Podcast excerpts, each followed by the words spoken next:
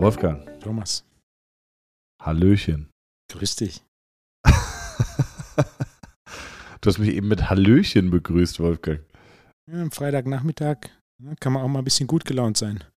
Das ist zwar keine schwäbische Tugend, aber. Ja. Es ist, ich muss gerade überlegen, wann haben wir aufgenommen? Mittwoch haben wir aufgenommen. Ja. Jetzt ballern wir hier wirklich äh, jeden zweiten Tag Podcast raus. Äh, ich bin mal gespannt, wie das wird. Ich habe auch gerade gedacht, du hast mich angerufen und zack, zack, zack war hier das Setup aufgebaut. Wirklich, ähm, das war am Anfang, was wir da Struggles hatten unser Setup. Ich weiß noch, wenn du alter Schwabe dein MacBook Air von 2007 so, ja, ich habe keine Ausschläge, ich muss nochmal runterfahren. da wusste ich so, zehn Minuten dauert das jetzt, ey. Und äh, das wirklich äh, an der Stelle nochmal Shoutout an Arthur, der, der da wirklich jetzt für Ordnung gesorgt hat, ne? Gut Ding braucht Weile. Das ist so. Deswegen muss ich gestehen, ich bin auch leicht excited über die heutige Folge. Ah, ja. Ich bin le leicht excited. Es hat, oh. es hat 63 Folgen gebraucht, Thomas. 63, 63 bis, ich geoutet bis du dich geoutet hast. Ja. Ah. Das hat, du hast gesagt, du hast dich mit drei Folgen, mit drei, du hast drei Themen für die heutige Folge, Wolfgang. Richtig. Also lass uns doch vielleicht mal schon ein kleines, äh, einen kleinen Überblick verschaffen. Was, was kriegen unsere Zuhörerinnen und Zuhörer diese Folge? Was können sie erwarten? Ich habe auch eine andere, ich habe eine, ich habe eine neue Idee und zwar, was hältst du von Hamza fragt? die Frage am Anfang stellen und die Antwort am Ende erst auflösen. Den Cliffhanger. Ah, dauert zu lang. Okay. Ah, okay, ja, okay. Ja, machen wir weiter.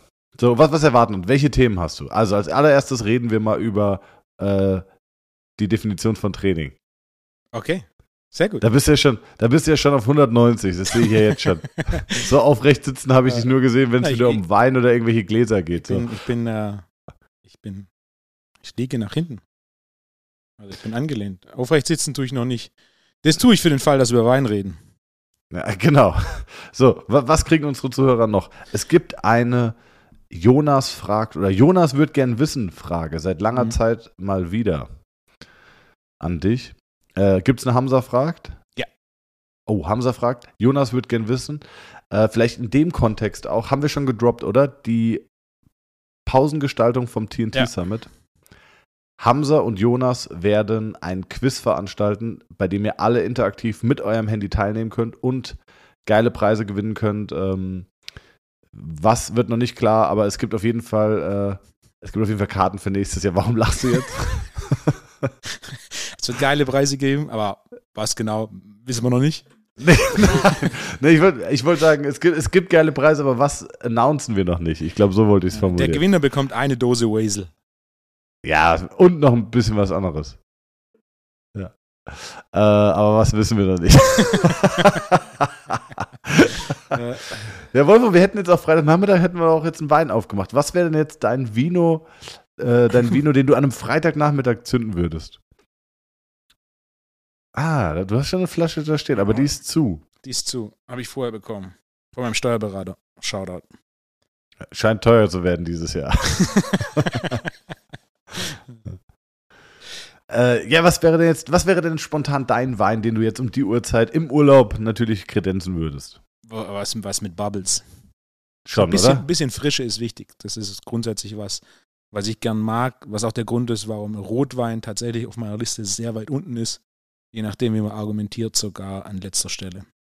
Ja, ich, ich liebe Rotwein, aber es ist äh, im, im Winter nur im Winter oder Herbst mag ich es gerne. So ein bisschen cozy, wenn die Abende auch nicht so lange sind, ne, weil es ja schon früh dunkel ist. Man hat schon so eine äh, grundsätzlich eine, eine, eine frühere Müdigkeit in sich. Aber so im Sommer brauche ich auch eher Bubbles. Weißwein habe ich häufig das Problem mit Säure. Da hast du ja dann wirklich, du hast letztes Mal einen fantastischen Weißwein mir gezeigt, der war wirklich mega.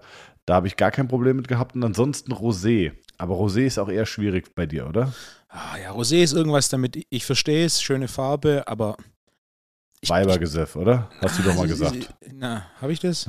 Nee. habe ich nicht, nee. nee. So würde ich es auch nicht, aber es, es, fehlt so ein bisschen, das ist nichts Halbes und nichts Ganzes. Ich kann dir auch keinen einzigen Rosé sagen, den ich getrunken habe. Gibt schon ein paar, die kann man so in locker Miraval. trinken. Der war gut, aber das ist jetzt nichts so, wo ich sage, oh, das, das war nichts, wo mich tatsächlich groß begeistert hat. Ja. So easy okay. drinkable, ist mit Sicherheit Rosé. Äh, interessanterweise den Weißwein, von dem du sagst, dass du ihn gut vertragen hast, ist Riesling, was plus minus mit das sauerste ist, was es gibt. Kommt darauf an, wie der Wein gemacht ist und wenn die Säure gut eingebunden ist, selbst wenn der Wein nicht süß ist, dann, äh, dann geht es. Dann ist die Säure mehr frisch, als dass es tatsächlich so diese, diese beißende, scharfe Säure ist. Das ist kein gutes Zeichen. Aber vielleicht waren es auch einfach deine süßen Augen, die mir die ganze Zeit gegenüber saßen, die das dann wieder so äh, aufgefangen und abgerundet haben. Äh, Wolfgang, was, was reden wir heute? Also, wir haben. Das große, das große, das große Thema ist, ist, ist definitiv, äh, du widersprichst mir, was meinen Ansatz und Training angeht. Da, da, freue ich mich echt drauf. Also grundsätzlich ist es so, ich bin konstant auf der Suche nach Weaklinks in meinem Game. Und wenn da mal Feedback oder relevantes Feedback von außen kommt, dann bin ich echt excited. Oh, ich, bin, ich bin sehr gespannt auch. Ähm, das könnte auch ein Thema vom TNT Summit werden mit, mit den Jungs von MTMT oder mit, mit Chris stellvertretend von ja. den Jungs von MTMT. Ähm, äh, so, so, ich bin ja. ein großer Freund von Diskussionen, denn eine gute Diskussion ist nichts, wo jemand recht hat und jemand nicht recht hat, sondern eine gute Diskussion ist, die beiden wo du Seiten, recht hast. die beiden Seiten einen Gedankenanstoß gibt. Also die meisten Diskussionen, die ich führe, führe ich mit mir selber. Und eine gute Diskussion ist, wo du im Endeffekt deine Perspektive neu justiert hast. Also grundsätzlich die Perspektive zu ändern, das passiert, wenn du in einem Thema lange drin bist, wenn du einen Job seit 15 Jahren machst, dass du tatsächlich die Perspektive änderst wenn du erfolgreich in dem Job bist, dann, dann wird es keine großen Änderungen geben, aber es sollte in jedem Fall regelmäßig Feinjustierungen geben. Und auch, und wenn es nur Dinge sind, wie man Dinge ausdrückt, wie man Dinge im Hirn ordnet und dann natürlich auch erklärt. aber, aber trotzdem, ja. Und für sowas ist eine Diskussion schon Gold wert. Aber trotzdem musst du die Offenheit haben, all das, was du bis jetzt, äh, sage ich mal, an, an Wissen und Erfahrung hast, auch bereit zu sein, vollständig über den Haufen zu werfen. Wenn was Neues käme, beispielsweise, äh, jetzt kommt eine, eine, eine, neue technische Entwicklung, ja. es kommt irgendwas und äh, du, du, du merkst, du bist ja grundsätzlich ein offener Typ. Du testest es und stellst fest, fuck, ich habe mit dieser neuen technischen Innovation, keine Ahnung, was das ist, äh, habe ich viel bessere Ergebnisse als mit allem zuvor dann wärst du ja bereit, weil du bist ja eigentlich daran äh, interessiert, das Optimum herauszuholen aus deiner ja. Arbeit, all das, was du bis jetzt gemacht hast, in Frage zu stellen. So wäre es bei mir auch. Wenn, wenn ich jetzt äh, irgendein Gerät hätte, was ähm, mit dem ich, ja. Äh, lass mich, lass mich da kurz eingrätschen. Ja. Ähm, in Theorie ja. Und wenn es so etwas geben würde, dann definitiv, dann könnte man die Perspektive auf Dinge komplett ändern. Am Ende vom Tag wenn es ein neues Gerät oder eine Neuerung gibt, dann ist es im Endeffekt nur eine andere Umsetzung von grundlegenden Prinzipien. Und grundlegende Prinzipien ändern sich nicht. Wie du Muskel aufbaust, wie du Kraft aufbaust, wie du Körperfett verlierst. Die grundlegenden Prinzipien, die sind da, die werden sich nicht ändern. Hm? Wie du aber diese grundlegenden Prinzipien in der Praxis kommunizierst bzw. umsetzt, das, das kann sich definitiv ändern. Auch wenn ich zurückschaue, wie, ich, wie mein Ansatz sich in den 15 Jahren geändert hat. Das ist schon in Nuancen ist es eine Feinjustierung, aber es ist jetzt nicht auf einmal, also Beispiel eine grundlegende Änderung wäre, wir machen kein Krafttraining mehr zum Muskelaufbau, sondern wir bauen Muskulatur primär über Intervalltraining auf. Das wäre eine grundlegende Änderung, fast 180 Grad. Das wird aber nicht passieren, denn die grundlegenden Prinzipien des Muskelaufbaus, die grundlegenden Mechanismen äh, können von Intervalltraining nicht abgedeckt werden. Punkt. Ich, bei mir ist es total spannend. Ich, ich glaube. Ich glaube, auch, dass sich unser. Dir, es, gibt ja ein paar grundlegende Prinzipien. Körperstatik ja, ist ein großes Thema. Genau. Dann geht es um Längen-Spannungsverhältnis und um Aktivierung. Ja. Und im also Endeffekt, also, wenn du feintunst, wie du arbeitest, geht es ja darum, zum einen, wie kann ich Statik, Längen-Spannungsverhältnis und Aktivierung von Muskulatur oder Gewebe verbessern. Da wird es mit Sicherheit in zehn Jahren Techniken geben, die du verwendest, die du heute nicht in der Form oder dem Maß oder überhaupt verwendet hast. Aber dass du jetzt einmal auf einmal herkommst und sagst, Körperstatik, Blödsinn. Nee, das stimmt. Aber äh, ich habe gerade überlegt, ähm, vielleicht haben wir da eine, eine, unterschiedliche Historie. Also du hast ja wahrscheinlich angefangen mit Krafttraining und hast dann dir das so peu à peu auch sehr viel selbst erarbeitet, ja. oder? Ja. Und bei mir war es ja so, ich musste ja gewisse Ausbildungen durchlaufen. Also ich habe die klassische Physiotherapie-Ausbildung durchlaufen. Und wenn ich mit, wenn ich, wenn wir jetzt bei dem Thema sind und ich das rückblickend oder ich, ja, ich rückblickend drauf schaue, dann musste ich schon ganz oft eine 180-Grad-Wendung machen zu dem, was, was der Status war, mit dem ich ausgebildet wurde. Das ist schon krass. Ey, überleg mal. Also, äh, und ich meine, man, man erlebt es ja heute noch. Der Muskel ist verkürzt. Wie teste ich das? Mhm. Thomascher Handgriff, der Hüftbeuger ist verkürzt. Also, warum? Naja, er ist zu viel angenähert. Wir müssen ihn dehnen. Das ist leider immer noch mhm. State of the Art. Das ist das, was beigebracht wird. Und ähm, da irgendwann diesen Grundsatz, das, ich finde das so spannend, eigentlich ein super geiles Thema. Ja. Ähm, wie wie, wie mache ich das? Ähm, jetzt bin ich ganz aufgekratzt, Freitagnachmittag, siehst du. Äh, ich bin ja ein Freund von, von Anwenden und dann das eigene Handeln reflektieren. Das heißt, was habe ich gemacht? Das erzähle ich auch in den Seminaren immer. Äh, okay, Patient kam, ich Thomas Hüft, äh, Thomas, also Thomas Handgriff gemacht, Thomas Handgriff gemacht, gesehen Hüftbeuger verkürzt in Anführungszeichen. Test war positiv. Dann habe ich gemerkt, okay, äh, noch einen anderen Test gemacht. Ah, der hat zu viel Spannung auf dem Hüftbeuger, der scheint verkürzt. Also was mache ich?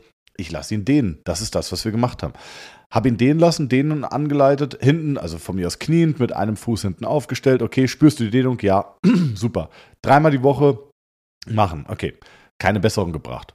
Dann kam er wieder gesagt, okay, jeden Tag machen, wir müssen mehr dehnen, es ist nicht besser geworden. Okay, nichts gebracht.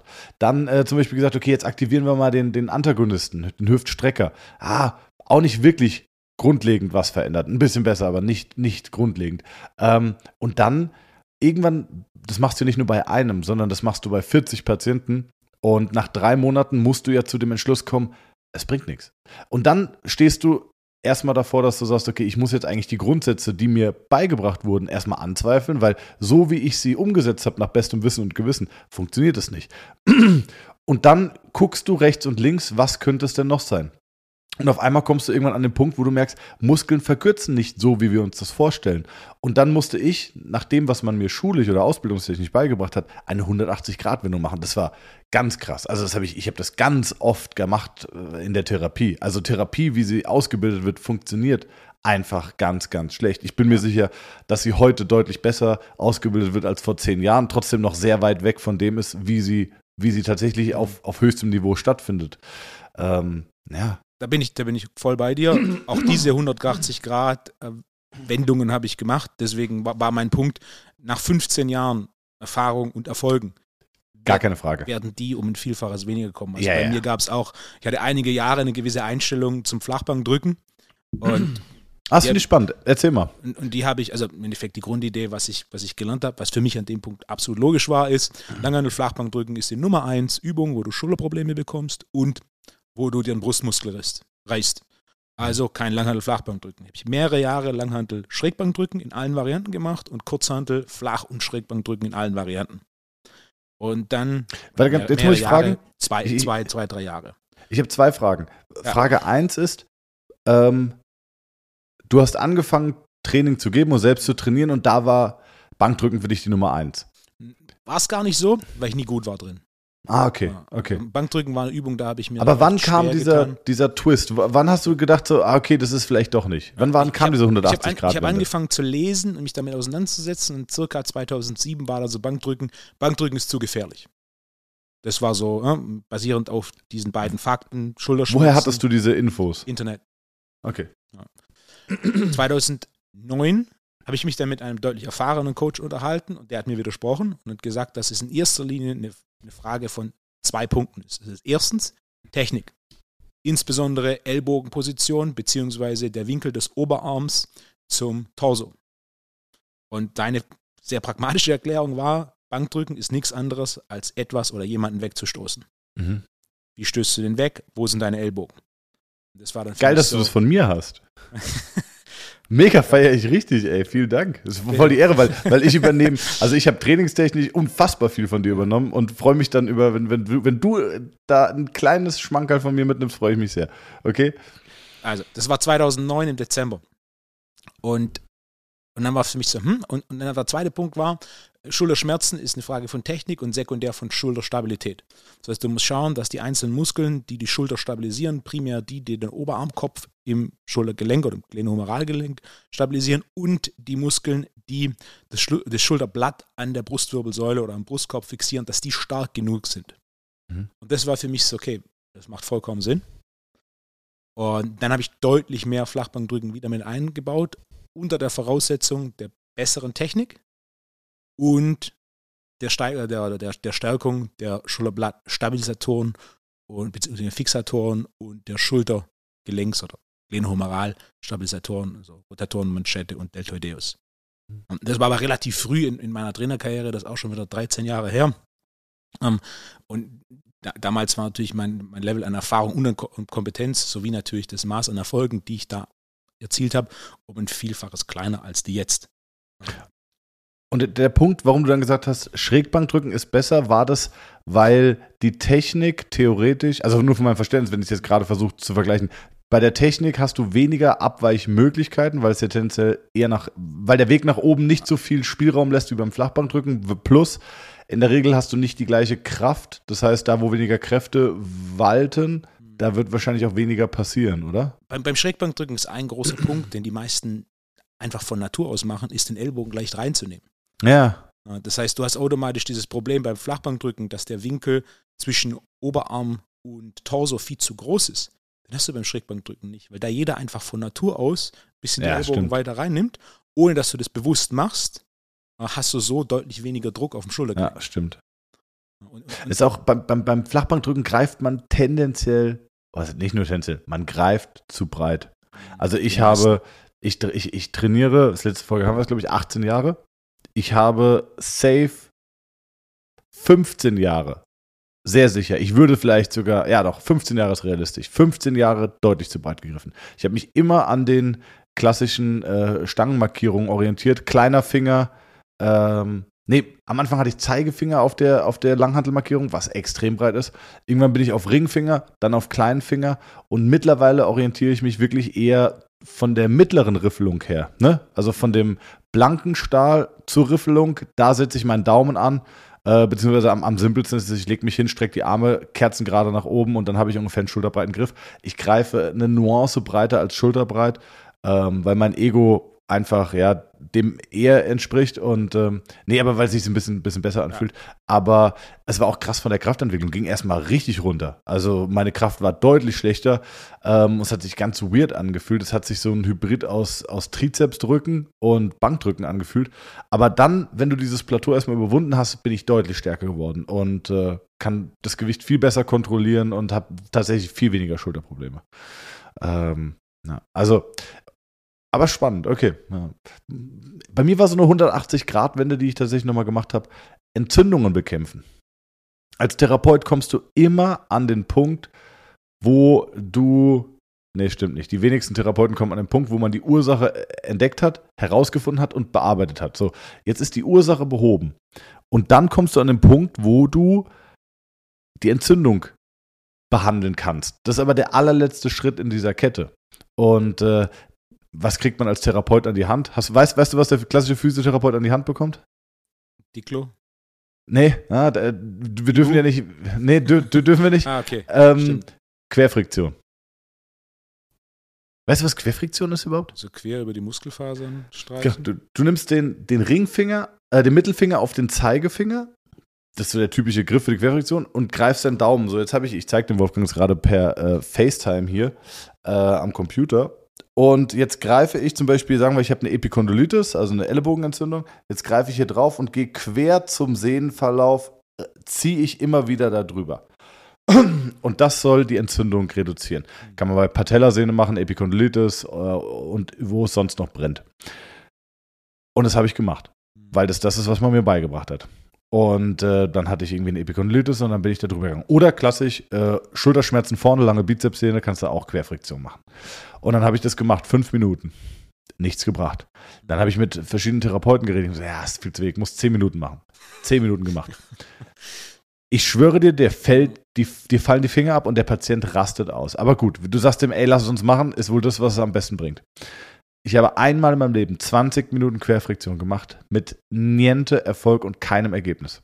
Ich wüsste aber auch nicht, woher das kommen soll, weil theoretisch reize ich ja eine Struktur noch viel mehr. Ich wüsste nicht, wieso sie sich dann danach deutlich entspannen soll. Ähm und da musste ich dann auch eine 180-Grad-Wendung machen und feststellen, als Therapeut nur mit deinen Händen zu intervenieren, kriegst du keine Entzündung aus Gewebe raus. Du kommst dort nicht hin. Und das ist zum Beispiel der Punkt, wo man ganz häufig ähm, auf technische Unterstützung setzen kann, wie zum Beispiel Mikrostrom oder bei mir war es damals äh, Stoßwellentherapie. Ich weiß nicht, ob ich das mal erzählt hatte.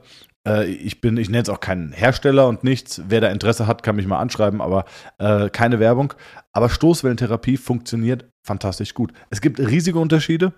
Äh, wenn ich in England bin, bei Premier League-Spielern, die haben wir sind häufig komplett ausgestattet, die haben teilweise auch eigene Stoßwellengeräte, haben aber häufig nicht die besten, sondern eher so mittelmäßige, die dafür sehr kompakt sind, weil ein sehr gutes Stoßwellengerät, ich rede von einer radialen Stoßwelle, das hat mit einem guten Kompressor, ist schon sehr, sehr groß.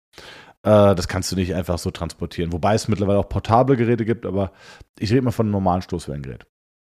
Und da gibt es riesenweite Unterschiede und nur das beste Stoßwellengerät habe ich, äh, ist auch unfassbar teuer, aber es funktioniert fantastisch gut. Das heißt, wenn du eine Patellasehnenentzündung hast, behebe ich die Ursache, kümmere mich um die Statik, Längen-Spannungsverhältnisse, gucke, dass die Innovation und alles Mögliche funktioniert und dann ist das Letzte, was übrig bleibt, die Entzündung im Gewebe. Und die kann ich damit rausnehmen. Und ich kann sie mit nichts anderem rausnehmen. Natürlich, ich kann Ibuprofen, ich kann Diclofenac geben, aber damit nehme ich was, also erstmal belaste ich das gesamte System. Äh, das nächste Problem ist, es wirkt im gesamten System. Das heißt, ich habe eine Entzündung am Zahn, ich habe eine Entzündung in der Schulter. Es wirkt überall, wo Entzündungsherde sind und nicht nur da lokal, wo ich es brauche. Und deswegen ist eine äh, lokale, äh, um eine Entzündung rauszubekommen, eine Stoßwelle fantastisch. Keine Chemie, nichts funktioniert mega. Ähm, ja, und da kommst du irgendwann hin. habe ich dir mal erzählt, die Story, wie ich äh, sogar mal gebucht wurde, für äh, bei einem Arzt ein Stoßwellenseminar zu geben? Ich glaube, so, so ganz dunkel. Falls ich es nochmal erzähle und ihr es gehört habt, dann tut es mir leid, aber äh, die Geschichte ist eigentlich ganz spannend. Ich war bei einem Arzt gebucht, der dieses Stoßwellengerät gekauft Nee, er hat ein anderes Stoßwellengerät. Ich hatte einen Patienten, der hat sein, äh, sein PJ gemacht in dieser Arztpraxis und die hatten Stoßwellengeräten. Da hat der gemeint, das ist neu, ob ich denen das mal beibringen könnte oder denen so eine Schulung geben könnte. War nämlich nicht von dem Hersteller, wo ich mein Gerät habe. Habe ich gesagt, okay, können wir machen. Bin ich hin, mich beim Arzt vorgestellt. Ganz toller Arzt, super nett. Äh, Praxisteam war mega, war noch äh, die Assistentin da und war wirklich ganz, ganz nett. Und dann habe ich erstmal so die Stoßwelle in, in, in, der, in allgemein erklärt und ähm, bin dann weiter und dann hat er irgendwann gesagt, okay, können wir Anwendungsbeispiele machen? Sage ich, ja klar, kein Problem. Naja, sagen wir mal äh, Patellaspitzensyndrom. Was stelle ich denn da ein? Und in, vorher, ich hatte mir noch keine Gedanken gemacht, aber in diesem Moment kam mir, wurde mir das Problem so bewusst wie noch nie. Dieses, ja, fuck. Also, erstmal müssen wir ja gucken, woher es kommt. Ne? Also, wie steht das Becken? Was macht die Lendenwirbelsäule? Wie funktioniert das Sprunglenk? Das macht ja der Arzt alles nicht. Das ist ja gar nicht seine Aufgabe. Und ihm dann zu erklären, so, naja, wir müssten ja erstmal das, das normale Prozedere für ein Patellaspitzensyndrom durchbehandeln und dann am Ende die Stoßwelle applizieren. Und es funktioniert nicht. Also, da hat er dann auch gesagt, äh, also, oder ich habe gesagt so, na, also, ja, aber wie stelle ich das dann ein? Welche Frequenz, wie viele Impulse? So, ja, ja, kann ich dir jetzt alles sagen, aber die gesamte Behandlung vorher fehlt ja. Es wird nichts bringen. Und das ist auch der Grund, ähm, warum Stoßwelle einen so unfassbar schlechten Ruf genießt, weil ganz viele Leute sagen, ah, Stoßwelle, Achillessehnenentzündung, habe ich schon bekommen, hat nichts gebracht. Natürlich hat es nichts gebracht, weil man die Ursache der Entzündung nicht behoben hat. Man hat sich nur um die Entzündung gekümmert, nicht um die Ursache. Also du hast eine Entzündung der Achillessehne, woher kommt die?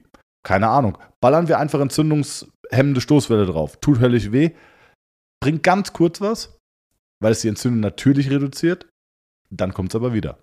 So, und das macht man drei, vier, fünf Mal. Patient hat Schmerzen, weil die Stoßwelle halt unangenehm ist.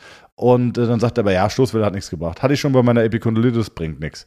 Nee, die funktioniert fantastisch gut. Nur, äh, weiß ich nicht, wenn du, wenn du eine Schraube hast und du kommst mit einem Hammer.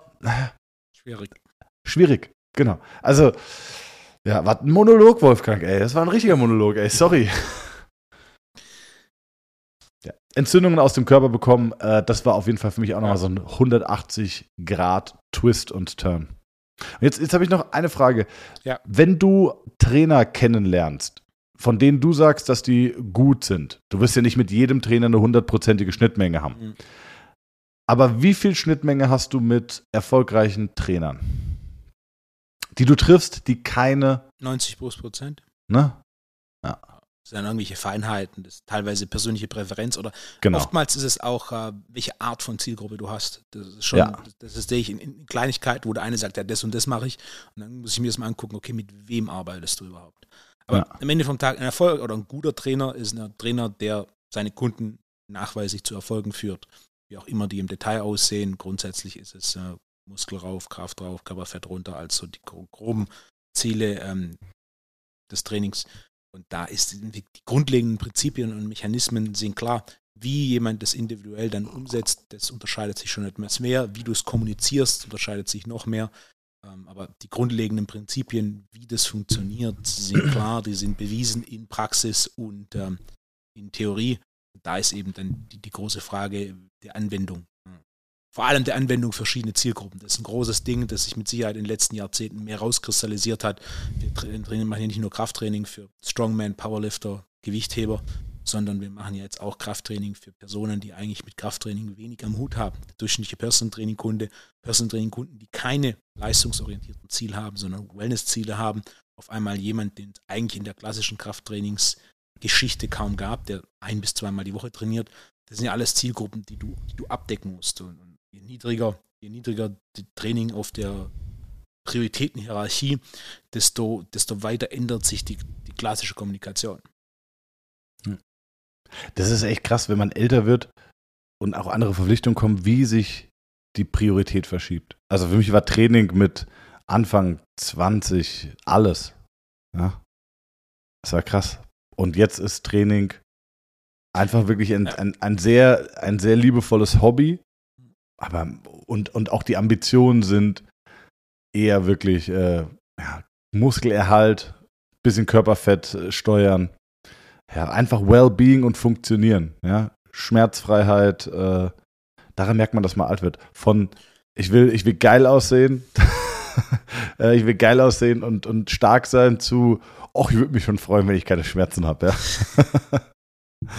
Das Training ist auch gut, dass Training gewisse Phasen des Fokus durchläuft. Entscheidend ist, dass Training weiterhin ein Bestandteil im Alltag ist. Und für viele, gerade im Leistungssport sehe ich das sehr häufig, die halt so die Schnauze voll haben von Training, dass sie halt irgendwann, wenn sie im Leistungssport aufgehört haben, mehr oder weniger das Training komplett sein lassen und dann auf einmal so die Problemchen anfangen, die dann oftmals auf die Zeiten des Leistungssports zurückgeführt werden, wo ich mir argumentiere, so hey, du bewegst dich einfach nicht mehr. Du, ja. forderst deinen Körper nicht mehr. Und da nicht mal mehr so, dass du weiter Leistung steigerst, sondern ein gewisses Leistungsniveau erhältst. Ja. Haben wir auch schon drüber geredet. Also meine persönliche Definition ist ja eh, hatte ich letztens mit einem Kunden wieder, du musst ganz klar unterscheiden zwischen Training und Sport. Mhm. Und ich, ich, ich unterscheide immer, Sport verlangt von deinem Körper, Training gibt deinem Körper zurück. Der nächste Unterschied ist Sport, damit meine ich unkontrollierte Bewegung, die du nicht vorhersehen kannst, wo du von deinem Körper ähm, ja, verlangst, gewisse Kräfte zu absorbieren und zu erzeugen. Und das in ähm, unkonventionellen Gelenkwinkeln zum Beispiel. Ja? Und Training sind einfach geführte Bewegungen, auf die du dich einstellen kannst, wo, äh, wo einfach, ja, wo, wo, wo, die, wo die Leistungsfähigkeit des Muskels der limitierende Faktor ist. Training gibt deinem Körper zurück, Training pflegt deinen Körper und Sport ähm, verlangt von deinem Körper. Ich sage immer, wenn der Fußballer, wenn der ins Fußballtraining geht, dann hat er kein Training, sondern der hat Sport. Fußballtraining gibt ihm nichts oder macht ihm nichts besser, außer Ausdauer vielleicht, Koordination und, und Spaß oder Stressabbau. Trotzdem muss der Fußballer Fuß, äh, muss er trainieren. Das heißt, er muss in den Kraftraum gehen und sich auf den Sport vorbereiten. Weil du, dann hast du auch so Hobbyamateure und sagen, ja, äh, ich war jetzt im, im, im, ich war jetzt im Lauftraining. So, ja, nee, das ist Sport. Oder wenn, wenn der Tennisspieler kommt und sagt, ja, äh, hey, aber ich trainiere doch schon dreimal die Woche. Ja, aber du trainierst, du, du machst Sport. Der, der Körper, der versteht nicht, ob es jetzt Wettkampf oder, oder Training ist. Ich würde Sport einfach als körperliche Ertüchtigung bezeichnen. Und das ist auch das, was viele machen. Wie, viel, viele trainieren aber nicht. Und gerade in den letzten Jahren habe ich dieses Thema Definition von Training deutlich mehr in den Vordergrund gestellt. Und ich habe vorher gegoogelt, wenn du wer Training Definition googelt, findet da bei Google direkt die Definition von Training basierend auf Oxford Languages, also Oxford Dictionary. Und Was da ist die offizielle Definition von Training ist die planmäßige Durchführung eines Programms von vielfältigen Übungen zur Steigerung der Leistungsfähigkeit. Wer meine Definition kennt, weiß, dass sie davon leicht abweicht. Mhm. Und zwar in zwei Komponenten. Zum einen, aus meiner Sicht ist es nicht notwendig, vielfältige Übungen zu machen. Wenn ich zwölf Sätze Kniebeugen mache, ist es trotzdem Training, auch wenn ich nur eine Übung mache. Und ebenfalls, ich verwende nicht das Wort planmäßig, sondern ich verwende das Wort strukturiert, denn strukturiert beinhaltet planmäßig und mehr. Das heißt, die strukturierte Durchführung eines Programms zur Steigerung der Leistungsfähigkeit ist quasi eine modifizierte, progressive Form der Definition von Training. Jetzt, äh, bei Wikipedia habe ich gerade parallel gegoogelt. Äh, erstmal Wahnsinn, dass du Wort für Wort wirklich diese Google-Definition hast. also, äh, du scheinst dich damit auseinandergesetzt zu haben. Bist du Trainer oder so? Ähm, Wikipedia sagt, und vielleicht könntest du damit mehr d'accord gehen. Der Begriff Training oder das Trainieren steht allgemein für alle Prozesse, die eine verändernde Entwicklung hervorrufen. Das ist ja im Endeffekt die Durchführung eines strukturierten Programms zur Leistungssteigerung. Leistungssteigerung ja. ist in dem Fall ja veränderte Entwicklung. Genau. Mir ist aber diese Definition zu schwammig, denn eine Entwicklung könnte auch eine negative Entwicklung sein. Diese ist aber grundsätzlich nicht ah. der Idee des Trainings. Also, ja. Die Wikipedia habe ich, hab ich mir auch durchgelesen, aber das, die, die, die Definition ist nicht, die ist nicht ausgefeilt genug, weil sie nicht spezifisch genug ist. Aus meiner Sicht ist die strukturierte Durchführung eines Programms zur Leistungssteigerung die präziseste Definition für Training. Und mhm. auch dein Punkt ist gut. Wir müssen unterscheiden zwischen Training und Sport. Es gibt Zeitpunkte, wo Sport definitiv Sinn macht, wo es Sinn macht, sich körperlich zu ertüchtigen. Ähm, wenn wir aber Fortschritt möchten, müssen wir trainieren, weil im Endeffekt Sport mit Fortschritt per Definition Training ist. Körperliche Ertüchtigung zur Leistungssteigerung ist Training. Und das ist einer der großen Punkte, die ich seit über einem Jahrzehnt mache. Wir müssen Leistung messen, um Leistung zu verbessern. Und das ist das, was die allerwenigsten global gesprochen im Training machen. Wer misst sein Training und guckt dann, dass er sich da verbessert. Es ist absolut gesehen wirklich ein kleiner Prozentsatz, was schade ist, denn was du nicht misst, kannst du nicht managen. Wenn du nicht misst, wirst du nicht besser. Ja, yeah, absolut. Es, äh, ich finde halt, also du hast vollkommen recht und nur damit jetzt auch dieser, dieser kontroverse Diskurs entsteht, ähm, Training für den normalen Personal Training Kunden mhm. ist es ganz schwierig. Der normale Personal Training kommende Kunde. Was ist der normale Personal Training Kunde? Ja, der normale Personal Training Kunde kommt. Lass mich, lass ja. mich unterscheiden in einen leistungsorientierten Kunden und einen Wellness-Kunden. Ja, der das Wellness stimmt. Aber es gibt wird auch deutlich Hybride. mehr Sport machen. Es gibt Hybride und dann brauchst du auch einen, einen Hybrid Trainingsansatz. Dann also manche Einheiten sind dann mehr Sport und manche Einheiten sind mehr Training. Ich denke an einen Kunden, der hat schon ähm, gewisse sportliche Ziele, die er sich setzt und der hat sich auch unfassbar entwickelt, wenn ich mir überlege, von wo, von wann bis wohin, aber mit, mit verrückten Wellen. Also von ich kann drei Klimmzüge zu, ich kann auf einmal gar keinen mehr. Ja.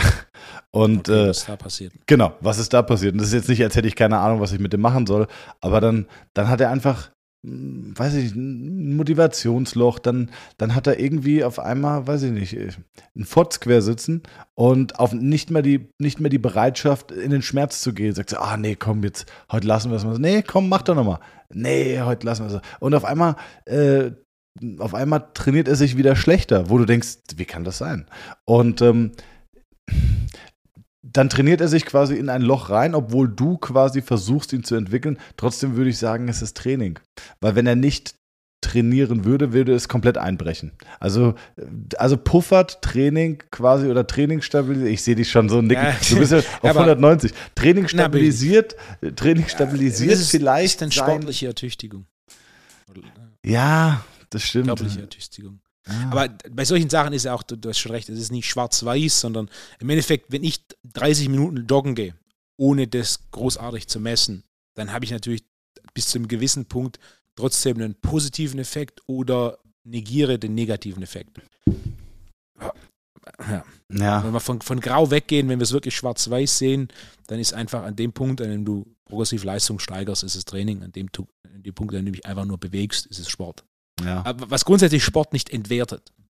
Sport hat andere Aufgaben und ich verstehe vollkommen, dass, dass gewisse, auch Personal Training Kunden, da kommt es oft vor, die an einem gewissen Zeitpunkt nicht den Akku haben oder die Energie haben, körperlich und geistig jetzt diese in Sport zu investieren oder in Training zu investieren und deswegen eben einfach nur ein bisschen Sport machen, sich bewegen.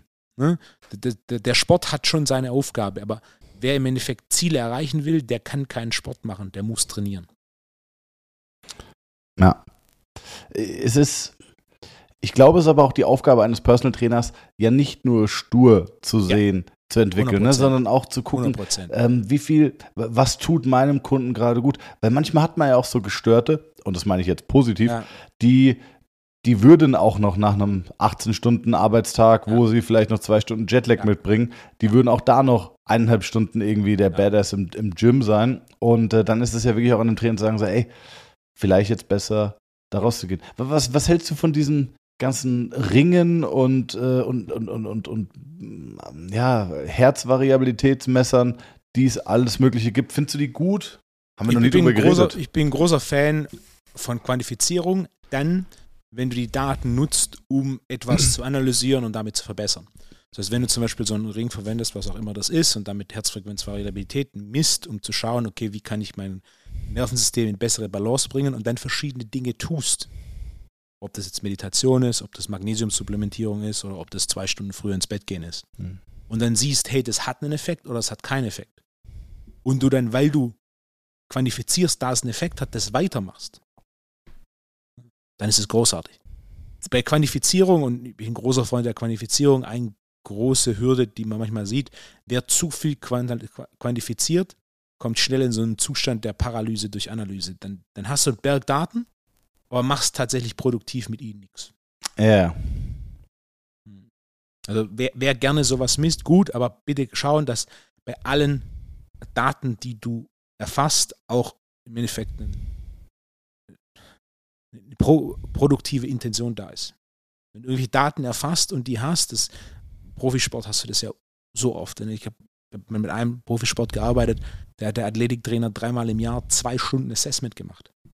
Aber am Ende vom Tag mit den Daten nichts gemacht. Ja, yeah, das ist Training so wurde nicht, ne, oder Laktattest im Fußball. Das, das ist eine der, der, in der sportwissenschaftlichen Geschichte einer der größten Highlights, was das Missmanagement von Assessment angeht. Laktat in einem Sport zu messen, wo du kein Laktat zu produzierst, wie bitte? Ja. ja. Aber auch das ist natürlich ein Prozess und auch da, äh, Luis van Gaal hat in den 90ern verstanden, dass lange Läufe im Fußball nichts zu suchen haben, sondern dass du Intervallläufe machen musst. Großteil der Teams hat das angepasst und macht keine langen Läufe mehr. Es gibt aber immer noch den einen oder anderen, der meint, lange Läufe als Grundlage wären notwendig. Haben wir auch schon drüber geredet. Ich habe Fußballtorwette aus der Bundesliga. Die müssen in der Vorbereitung viermal zweieinhalbtausend Meter Läufe machen. Ja, Sagst du 10.000 Kilometer, herzlichen Glückwunsch. Da hast du, wie viel läufst du in einem Spiel? Er sagt da, naja, wenn es wirklich viel ist, als Torwart sechs Kilometer, da war ich schon über, da war ich schon baff. Sechs Kilometer einen Torwart. Sechs Kilometer in, in, in 105 Minuten. Ja. Das sind vier Stundenkilometer. Ja, ja also. also mach mal vier Stundenkilometer auf dem Laufband. Das, ja. ist, das ist ganz, ganz langsames Spazieren. Ja, das laufe ich dir mit Skischuhen. Ähm, Rück, rückwärts. Rückwärts. Nee, aber das ist wirklich so, so. Mein Punkt ist auch immer als Torwart, wie musst du trainieren? Eigentlich musst du wie ein Leichtathlet, wie ein Hochspringer trainieren. Ja. Du musst maximal schnell auf den Boden und danach maximal schnell in die gegenüberliegende ja. Ecke. Das ist alles, was du machen musst. Du musst, äh, du brauchst keine Grundlagenausdauer, die holst du dir einfach durchs normale Fußballtraining. Lass die Jungs nicht laufen, sondern äh, lass die einfach Explosivkraft trainieren und äh, ja ja, vielleicht ein bisschen Oberkörper, dass sie äh, auch was, was hermachen und dass sie so ein bisschen stabiler sind im Strafraum. Aber die müssen einfach nur schnell runter und schnell in die Ecke, zack, fertig. Lass die mehr Fußball spielen, haben sie mehr von, vom Ballgefühl, als wenn du sie einfach laufen lässt. Macht kein Fuß, macht die Torwette sogar noch schlechter, noch langsamer. Also ich weiß, wie ich am Anfang, ich glaube, ich war auch so, ich hatte so viel Explosivkraft, weil ich auch so schlecht in der Ausdauer war. Also ich war, ich hatte sau viele Fast-Twitch-Fasern, ganz wenige Slow-Twitch-Fasern. Je mehr ich längere Sachen gemacht habe, desto gefühlt unexplosiver wurde ich. Der durchschnittliche VO2 Max in der NBA ist 42. Krass. Wenn du nur VO2 Max sehen würdest, würdest du sagen, oh, der macht keinen Sport. Ja, krass. Das ist die Elite des Basketball. Aber es ist einfach kein Sport, wo das aerobe System relevant belastet wird. Ja. Dementsprechend ist der VO2 Max irrelevant und auch nicht entwickelt. Ja. Aber das, das, weißt du, wenn jetzt irgendwie der SV Darmstadt 98 anfängt und macht keinen Laktattest mehr, dann kommt irgendeiner ja, gewechselt und dann sagt er so, was, was ist denn hier, wieso, ja. wieso gibt es denn hier keinen Laktattest? Ja, das machen wir nicht mehr. Warum? Ja, das soll nichts bringen. Dann denken die auch, ach, wie unprofessionell sind die denn? Also du, du, du kommst da gar nicht mehr raus, gefühlt, sondern du, du musst da halt mitmachen. Aber da ähm, brauchst du halt auch so Visionäre, die sagen, nee, wir machen das jetzt anders. Ja. Und die brauchen einen gewissen Freiraum und die brauchen natürlich dann auch die Erfolge, um ihren, ihr Andersdenken zu validieren. Ja. Und von denen gibt es ja auch den einen oder anderen. Nehmen wir einen Ralf Rangnick, nehmen wir einen Thomas Tuchel. Ja. Ähm, nur die Deutschen zu nehmen. Ja, ja. Die Dinge anders machen mit großem Erfolg, aber am Anfang definitiv auch großer Widerstand. Also Ralf Rangnick war in den 90ern, ich, ich weiß gar nicht, wo er war, ich, war nicht Stuttgart, aber kann man nachgucken bei Wikipedia. Da wurde er quasi gegangen, weil man ihn als Fußballprofessor beschimpft hat. Weil halt einer war, der das Ganze doch deutlich theoretischer und, und kognitiver betrachtet hat. Und das kam halt einfach nicht gut an. Jetzt, 30 Jahre später, ist Ralf Rangnick einer der revolutionärsten Fußballtrainer, wenn man schaut, was hat er mit, ähm, mit Hoffenheim gemacht, was hat er mit Leipzig gemacht. Ähm, jetzt war er doch Manchester United. Ist er noch oder ist er nicht mehr? Keine Ahnung. Keine Ahnung, ja auch nicht. Ähm, also hat dann Manchester United gemacht, hat dann Salzburg hochgebracht. Der hat für die Entwicklung des Fußballs extrem viel getan. In den 90ern war es der, der Fußballprofessor, der. Ne? Ja. Nicht zu wechseln mit dem Golfprofessor. Ja. Der könnte sau viel verändern, wenn man den auch mal machen lassen würde. Wenn man da auch mal ranlassen würde. Aber lässt man nicht, ne? Weil er da zu, zu äh, extrovertiert auftritt. Finde ich schwierig. Ja. ja der ist, ist, der Leiter der, der PGA Golfklinik. Also, Geil. Er ist, er ist, da schon, er ist da schon gut unterwegs. Seid ihr jetzt, seid ihr jetzt Bros, Neudeutsch? Er hat mich eingeladen. Er macht einen Golfkongress nächstes Jahr in, in Münster. Nein. Ja. Ey, da will ich mit. Das ist am 29. März. Ja, besser geht's ja nicht, Wolfgang. Hast du mal Golf gespielt? Hast du mal so eine Golfkelle geschwungen? Mein erster Mitbewohner war quasi sehr ambitionierter Golfspieler. Er war da Nummer zwei im, im, im Golfclub. Krass. Die Nummer eins war Golfprofi. Äh, und somit habe ich schon mal nach, Sonntagnachmittags, nachdem er mittags um eins aufgewacht ist, dann äh, noch ein bisschen den blauen Himmel genießen auf dem Golfkurs. Ey, mit dir und Gucci Golf zusammen äh, das Paar 5 umgraben, Wolfgang, wäre mir einfach ein persönlicher Traum. Ist lange her. Ich war einmal in den USA dann wieder spielen. Ich war, die haben ja extrem viel so, so Golfplätze, die auch ein bisschen einfacher accessible sind. Ja, das war ist total in South einfach. Carolina und dann, dann waren wir da eine Runde Golf spielen. Uh, das kurze Game ist meins. Wir hatten auch in der Wohnung um, ähm, so ein Puttinggrün. Ja, okay. Da gab es da gab's morgens um sieben, wenn du nach Hause gekommen bist, das ein oder andere legendäre Turnier. Ja, geil. Ich hab. Oh. Oh, siehst du, ich bräuchte jetzt auch hier Bubbles. Ich, ich fange an. Freitagnachmittag, Kopf geht aus. Ähm, in den USA generell viel einfacher. Also ähm, San Diego Riverside Golf Course, 27 Loch, also kannst du zwei, die haben drei neuen Lochbahnen, du kannst dir dann zwei, zwei aussuchen mega krass gepflegt. Ist ja auch geil, darfst ja keinen Alkohol in den USA trinken in der Öffentlichkeit, aber auf dem Golf, Golfclub ist natürlich Golfclub, fahren überall so Karts rum, die dann alles verkaufen. Das ist mega. ähm, und ich hatte zwei Kumpels dabei, die kein Golf spielen. Also das war schon herrlich. Der eine war äh, der Kumpel aus der Podcast-Folge, der gesagt hat, nach sechs Maß, wenn du es auf die Autobahn geschafft hast, dann bist du in Sicherheit. und äh, der hat noch nie, ja, der hat noch nie, äh, der hat noch nie Golf gespielt, aber hat ähm, also, nee, das stimmt nicht. Der, der spielt kein Golf, hat aber.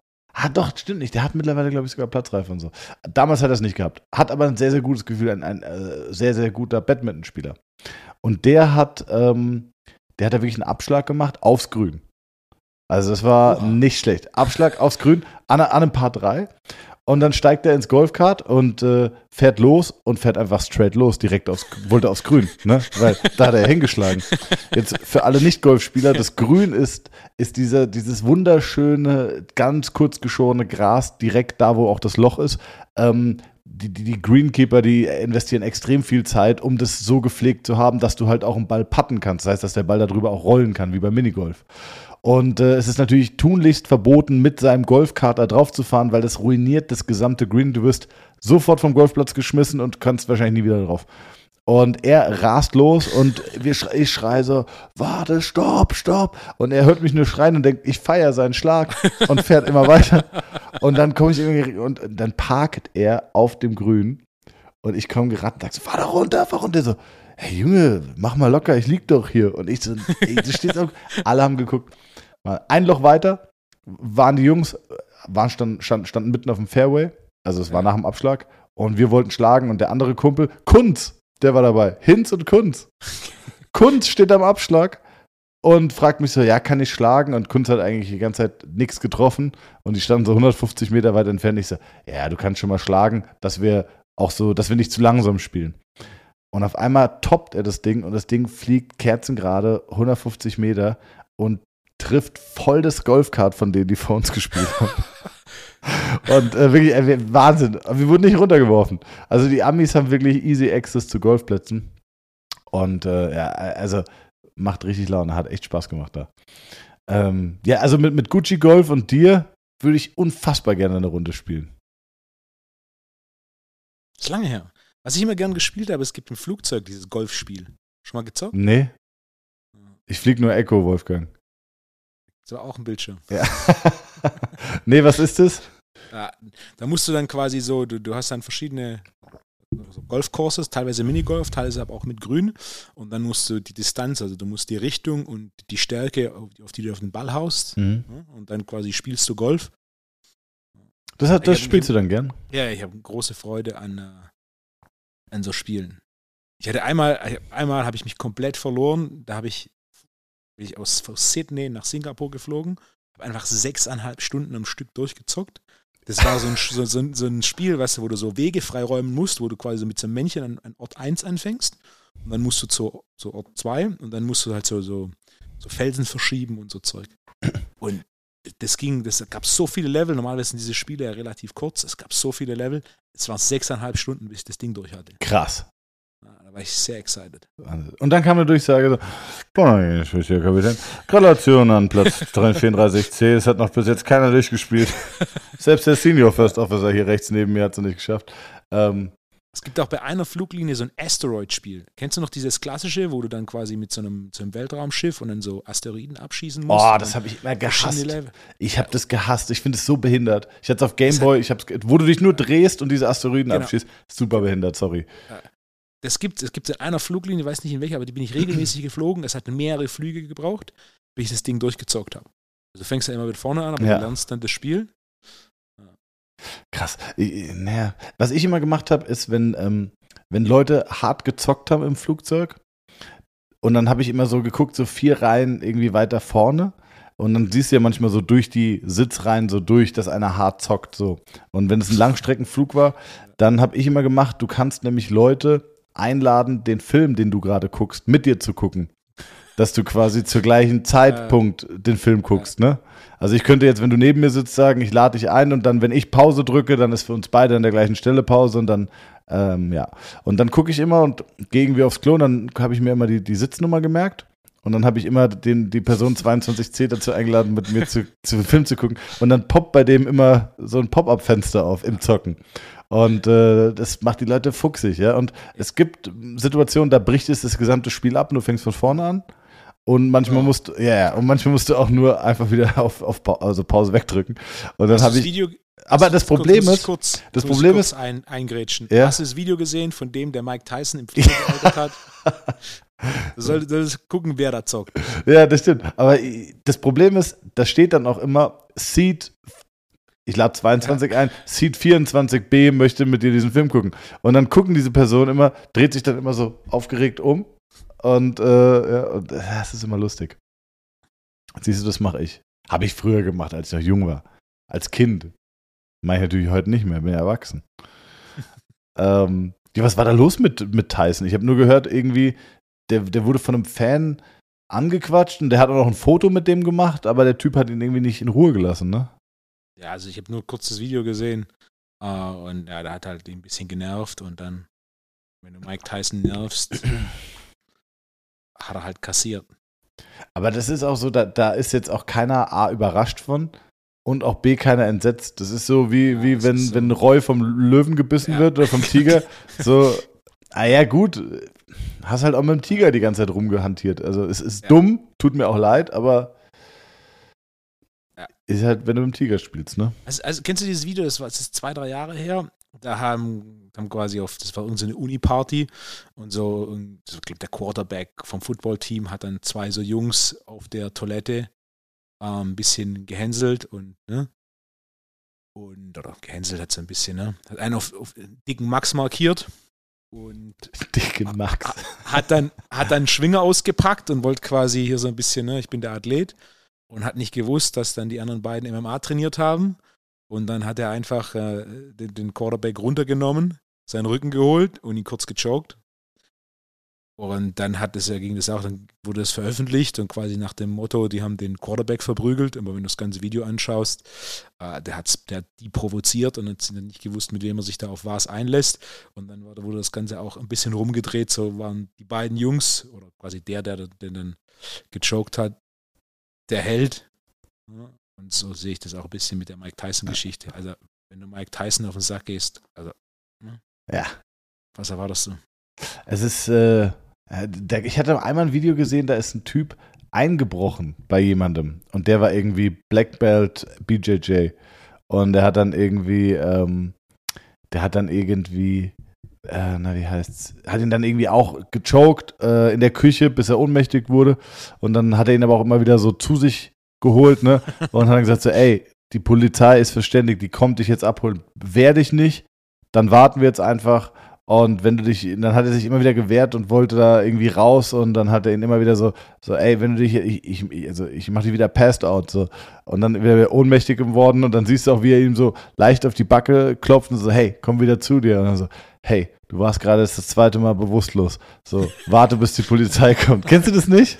Nee, ja, das ist mega gut. Das war mal bei Worldstar. Klassisch, wo sonst, ja. Klassiker. Ich kenne kenn ein paar so Videos. Da ja. gibt es auch eins von diesem äh, UFC-Camp für Ryan Hall, wo in der UFC war. Der hat relativ gutes MMA-Jiu-Jitsu. Ist aber so ein kleiner. Das wird er sein, guten Meter 70, 70 Kilo. Kämpft bis 66 oder 61 und 66 Federgewicht. Und dann hat auch halt so ein, so ein großer, hat gemeint, er müsste ein bisschen stänkern in so einer Pizzeria. Und äh, bevor es zur Schlägerei kam, hat er ihn auch runtergenommen, ihn gemountet der andere versucht, der Große versucht, ihn abzuwerfen, was natürlich nicht funktioniert hat. Weil er quasi nur so die Hände fixiert und die Mountain hat gemeint, so, hey, ich mach nichts, aber Ruhe, langsam. Ja. Oh, unangenehm dann seine Pizza zu essen als Großer. ja. Ja. Yeah, yeah, you never know. Ja. Wolfgang, so. Äh, andere Definition, was hast du noch auf der Liste? Die Stunde ist fast vorbei ja. wir sind nur einen von, von, drei Themen durch. Ich habe mich so gefreut, dass ich drei Themen habe. Ja, was hast also, du noch? Wir, können, wir können zwei und drei ein bisschen kombinieren und zwar. Oder du hebst du dir auch für die nächste Folge. Ja, komm, lass uns. Ja. Machen wir, machen wir Sag mal die Themen und dann, dann, dann. Machen wir das kürze, Basketball. Also, ich habe ja gehört, du hast früher Basketball gespielt. Ja. ja. Dominiert. Ja auch dominiert. Ja. Ähm, du warst äh, Center. Ja, ja Power also, Forward Center. Aber, Forward. aber gefühlt ist jeder Shooting Guard, der unterm Korb steht. ja. Okay. Das hast auf der 3 gespielt. Ja, aber emotional eher eine 2. Okay. Ähm, ich habe keine Ahnung, wo die 3 spielt, sondern ich. Ah, das ist, ja. im Fußball habe ich auch keine Ahnung. Da sage ich auch immer so, naja, da müssen wir auch mal, da müssen wir hinten als Viererkette auch mal der Zehner in die hängende Spitze und dann muss da hinten äh, immer, immer Tiki-Taka im Dreieck gespielt werden. Äh, auch zweite Bälle sind so meine Fußballfloskel, die ich immer raushau. Äh, beim Fußball, beim Basketball ist einfach der Aufbau. Oben ist eins. Dann hast du rechts und links zwei und drei und im Korb ist vier und fünf. Also das ist wirklich sehr simpel. Verstehe versteh sogar ich. Sehr ja. gut. Also, was ist jetzt deine Frage? Basketball. Und zwar Basketballschuhe. Oh. Ja. Converse Chucks. Oh. Hamza fragt. Oh. Thomas. Oh. Was ist die Aufgabe von den zwei Löchern an der Seite des Schuhs? Fuck, das wusste ich tatsächlich. Fuck, da habe ich nämlich, ich wusste es nie, bis ich mal ein Instagram-Video gesehen habe. Warte, du siehst meine Finger. Du siehst meine Finger, ich google nicht. Ja. Was sind die Aufgabe von den zwei Löchern unten, ne? Mhm. Ah, da kannst du, glaube ich, irgendwie so unten durchschnüren, um ein Umknicken zu verhindern, ne? Almost.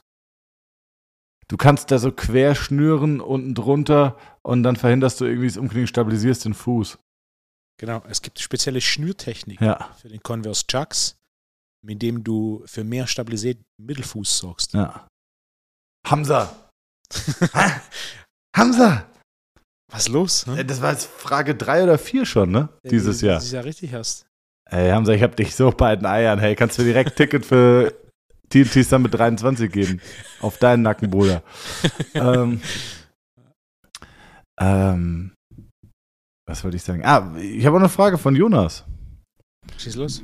Also, Jonas würde gerne wissen, Wolfgang, Bezug nehmend auf Wazel, ist, äh, ist ja eine Haselnusscreme. Daher die Frage, wie viel Prozent der weltweiten Haselnussproduktion von, wird von Ferrero verbraucht?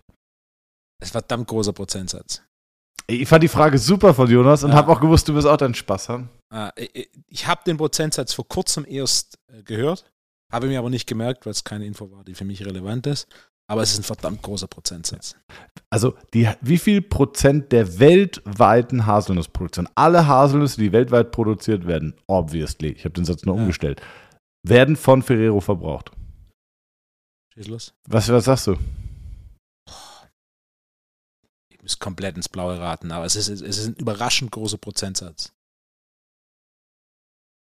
Sag Nein? Ich will erst eine Antwort. 50, Nee, 25. 25. Ah, das ist so. es ist verdammt hoch. Warte mal, ein Viertel jeder, jeder Haselnuss auf der gesamten Welt geht an Ferrero? Das war Ferrero. krass, ja. Fand ich ja krass irgendwie. Und so Fragen feiert der Wolfo doch immer. ja. die feiere ich wirklich. Ja, ich feiere die auch. Also ich, ich habe mich auch sehr gefreut darüber. Ja. Gut. Gute Frage. Gute Frage. Ja, fand ich auch.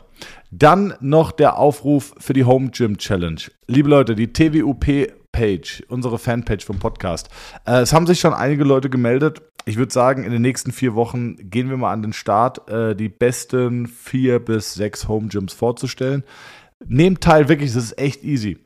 Fünf, sechs Fotos gemacht, vielleicht ein kurzes Video, ein Schwenker, äh, einfach von eurem Home Gym. Geht auf die TWUP-Page, schreibt den an, sagt, hey, ich würde gerne an der Home Gym Challenge teilnehmen. Fotos und Videos hingeschickt.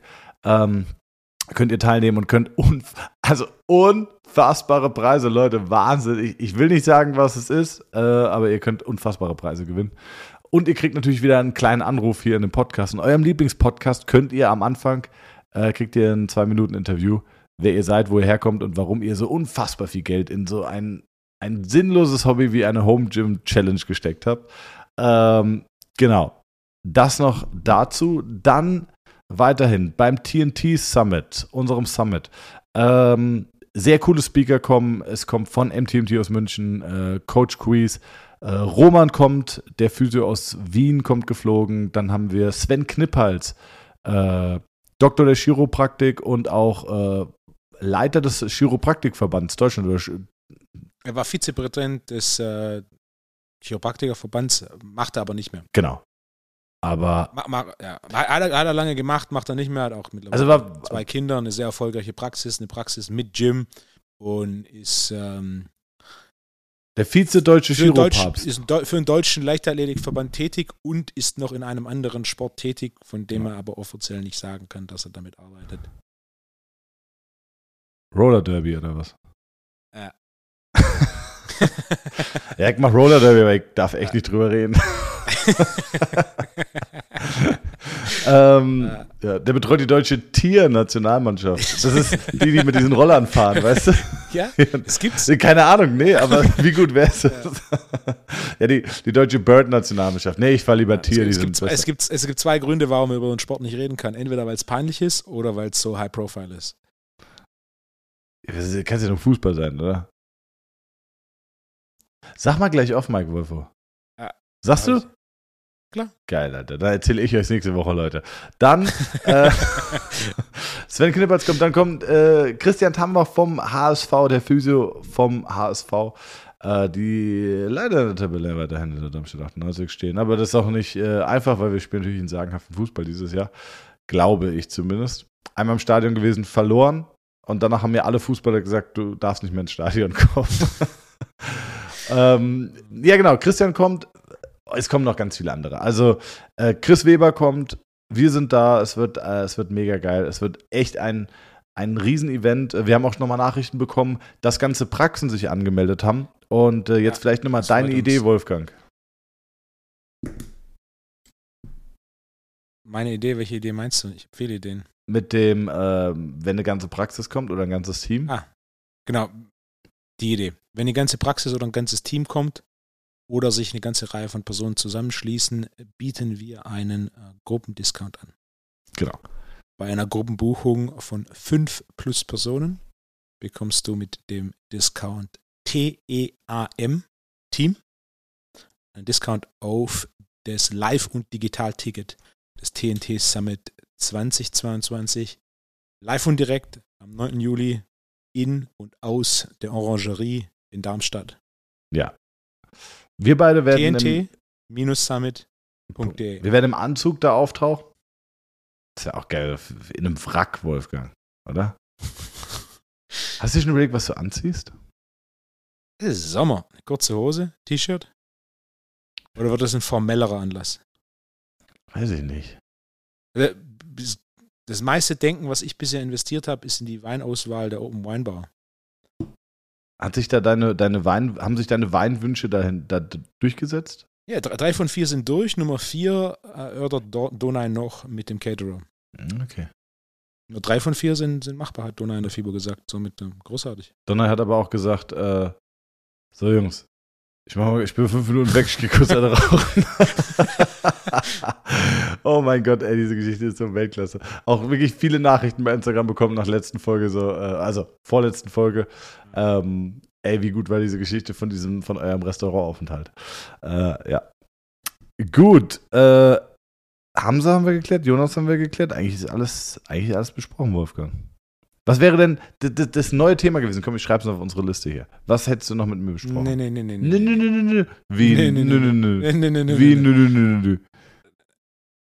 Montag in neun Tagen. Schreib's dir aber auf, Wolfgang. Nicht in deine schwäbische Zettelwirtschaft da auf deinem Schreibtisch. Ja, aber ich habe heute eine To-Do-Liste. Auf dieser To-Do-Liste ist noch ein einziger Punkt. Und dann ist die To-Do-Liste für heute abgehakt. Für den Podcast. Nee, für das, was ich arbeiten muss. Ach so. Wolfgangs To-Do-Liste besteht aus einem Briefumschlag. True Story. ja. ähm, was steht da jetzt noch drauf? Was musst du heute noch machen? Ja, kann ich nicht sagen. Aber, ja, ja, es geht ums nächste Buch. Ah, okay. Ich sollte es einmal lektorieren. okay. Steht auf der To-Do-Liste. aber Machen wir nicht heute. So nämlich, Wolfgang. Jetzt machen wir nämlich schön Wochenende. Ha? Wir zwei. Ja. Und wir sehen uns in neun Tagen wieder. Denn nä- nächste Woche ist äh, die englische Woche. Die ersten internationalen Seminare seit Covid, wo ich mich echt freue. Yeah, bruh. Relativ, relativ breit gefächertes Publikum. A hundred.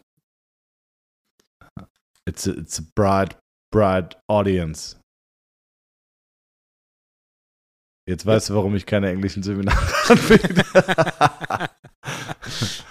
äh, nee, aber also, vielleicht an der Stelle auch nochmal. Es gibt ein Seminar in Wien. Wir Wollte ich machen. gerade ansprechen. Ja, Und und da unterrichtest du auf? Genau, ich unterrichte in Wien. Ich kann euch aber nicht sagen, wann. Ich glaube, es ist August oder September. Ähm, aber wenn ihr Interesse habt, wenn ihr aus Wien kommt, schreibt ruhig mal an info@trainingundtherapie.de mit dem Betreff Wien. Äh, wir haben noch Tickets. Das Ganze wurden, wir hatten es irgendwie per zwei Instagram Stories, weil wir, wir haben immer wieder nach, äh, Nachfragen bekommen, ey, äh, kommt doch mal nach Wien, kommt doch mal nach Wien. Haben wir dann gesagt, okay, komm, machen wir mal. Aufruf gestartet, wer aus Wien hat Bock. Kamen unfassbar viele Leute zusammen. Ähm, also so für zwei Instagram Stories, die gesagt haben, ja, safe wäre ich dabei. Das heißt, wir haben noch ein paar Plätze in Wien. Und jetzt auch beim letzten Seminar hatte ich wieder drei Österreicher, die gesagt haben, oh, da hätte ich gewusst, dass du in Wien bist, hätte ich es lieber in Wien gemacht. Deswegen, wer Interesse hat an einem Seminar ITT-Modul Nummer 1 untere Extremität in Wien, gerne einfach mal an info.trainingundtherapie.de geschrieben und äh, betreff Wien. Genau, das noch dazu. Wolfo, jetzt machen wir schön, schön Wochenende, hä? Ja. Lass den Korken knallen, mein Freund. Bis nächste Woche. Mach ich. Schöne Woche. Dir auch. ciao. ciao.